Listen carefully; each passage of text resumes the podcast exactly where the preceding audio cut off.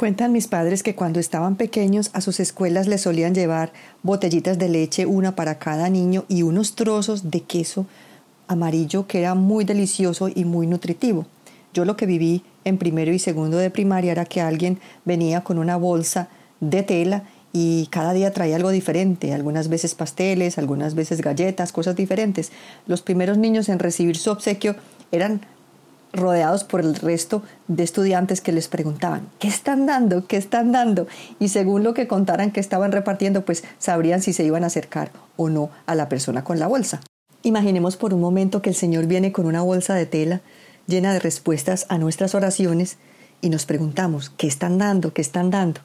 Pues ayer tuve la oportunidad de recordar una de esas cosas que el Señor está repartiendo y que nunca ha dejado de repartir cuando oí la historia de uno de los maestros que ha ido a enseñar a la escuela de California donde yo estuve estudiando hasta este año. Y se trata de milagros creativos donde aparecen órganos o miembros del cuerpo en lugares donde no los había.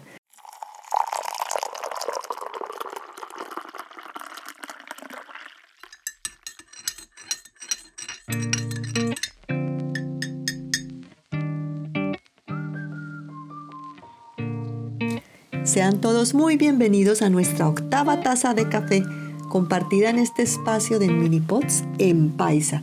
Unos minutos de charla vigorizante, impartiendo vida y acercando nuestros corazones. Les saluda Kaya Gao.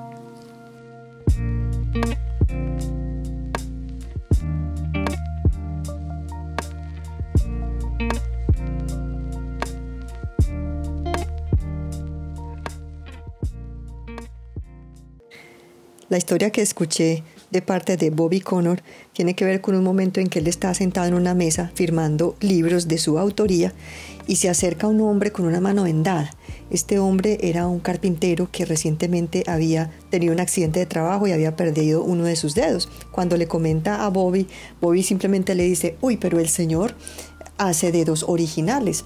Y no alcanzó a orar por él ni nada, sino que este hombre empieza a agitar su mano, se retira la venda y resulta que Dios le ha dado un dedo completamente nuevo ahí, en ese momento. La esposa de este carpintero, que según entiendo era enfermera y estuvo presente en el momento en que suturaron, como decimos nosotros, el mochito, no salía de su asombro. Creo que ella incluso no creía mucho en milagros, pero ahí pues obviamente quedó creyendo. A mí me emociona mucho escuchar este tipo de milagros cuando el Señor crea un órgano completamente nuevo o un miembro nuevo donde no lo había.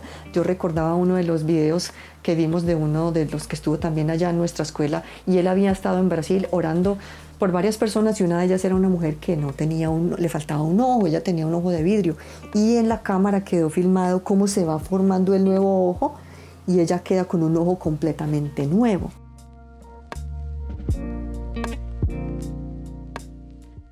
Yo miro de nuevo atrás la historia de mi hermano Alejandro cuando tenía más o menos 11 años y que había sido diagnosticado con osteomielitis del fémur y la infección había sido tan severa que ya había contaminado toda la sangre. El primer milagro que hizo el Señor fue que él no murió. A él le habían dicho pues que cuando le encontraron eso no le daban más de 24 horas de vida, sin embargo al siguiente día le analizan la sangre y está completamente limpia, ese fue el primer milagro, pero ya decían los médicos que había que amputar la pierna a él lo meten a cirugía y después sale el médico como satisfecho de que no tuvo que amputar, pero le explicaba a mi mamá que en primer lugar habían tenido que retirar muchísimo parte del hueso. Cuando uno veía la radiografía, ese hueso aparecía como un, un hilito delgadito y, y habían tenido que retirar el núcleo de crecimiento de la pierna, lo cual implicaba que a él nunca más le iba a crecer la pierna, que porque ese núcleo de crecimiento no se regenera, entonces él iba a quedar con la pierna de la longitud de, ese niño de 11 años y, no había nada más que hacer. Además le anunciaban que tenían que hacerle no sé cuántas cirugías, que porque supuestamente esa infección continuaba reapareciendo y que eso era como un ciclo interminable de, de tener que volver a intervenir. Una de las instrucciones más claras del médico era que no se le podía permitir a mi hermano bajo ninguna circunstancia apoyar la pierna porque ese hilo de hueso tan delgadito no estaba en condiciones de soportar ningún peso. Él supuestamente tenía que estar primero seis meses en silla de ruedas, después usar muletas por no recuerdo cuántos meses, para después hacer una fisioterapia que le iba a ayudar a él a adaptarse a su nueva condición.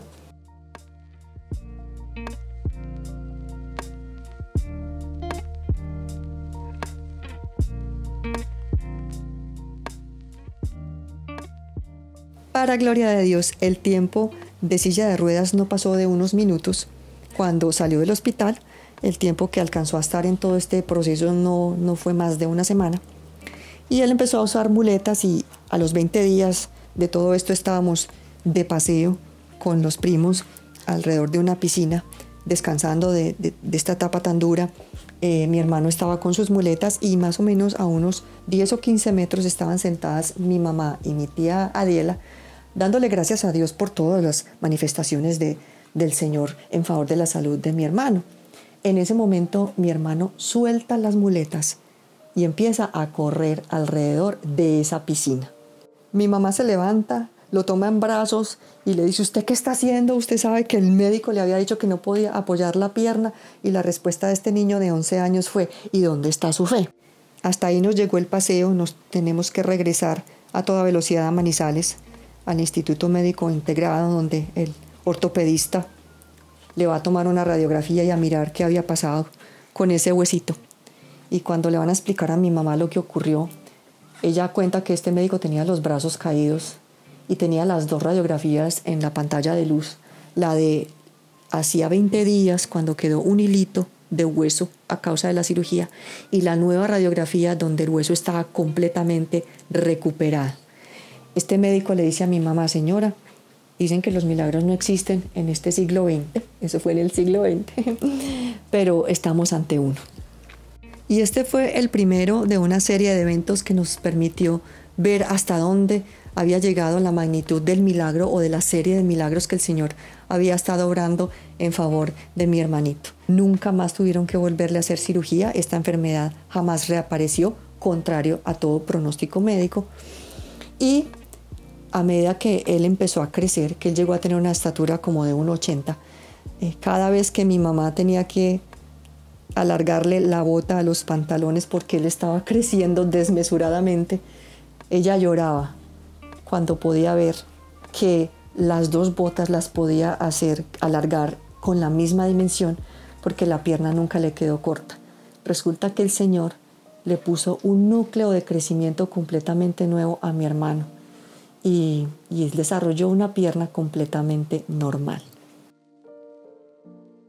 Faltaría tiempo para contarles historias que he podido ver alrededor mío ahora que he tenido el privilegio de ser parte de las salas de oración desde Redding, California, y, y, donde hemos podido presenciar, por ejemplo, mujeres que no tenían útero y recuperan el útero y hasta tienen hijos después de, de que no tenían cómo haberlos tenido, o oídos que, que, han sido formados donde no lo sabían y la persona vuelve a escuchar y y hay, bueno, historias como estas de, de, miembros nuevos que han crecido, piernas que han sido alargadas o cosas así. Todo esto es maravilloso y para qué se los estoy contando, vuelvo al principio, para que entendamos que de esto también están, dando. El Señor de este tipo de milagros también está lleno y tiene su bolsa llena para repartir. De manera que con esta historia, con estas historias los dejo para que se les anime la fe y para que cuando oremos, oremos con más valentía sabiendo que el Señor puede hacer cosas que aparezcan donde no las hay. Él es el mismo de ayer, de hoy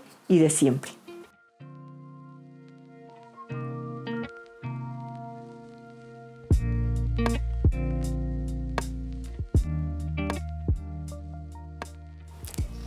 Gusto más grande disfrutar con ustedes de esta taza de café y espero tenerlos por aquí muy pronto en este espacio de Mini Pots en Paisa.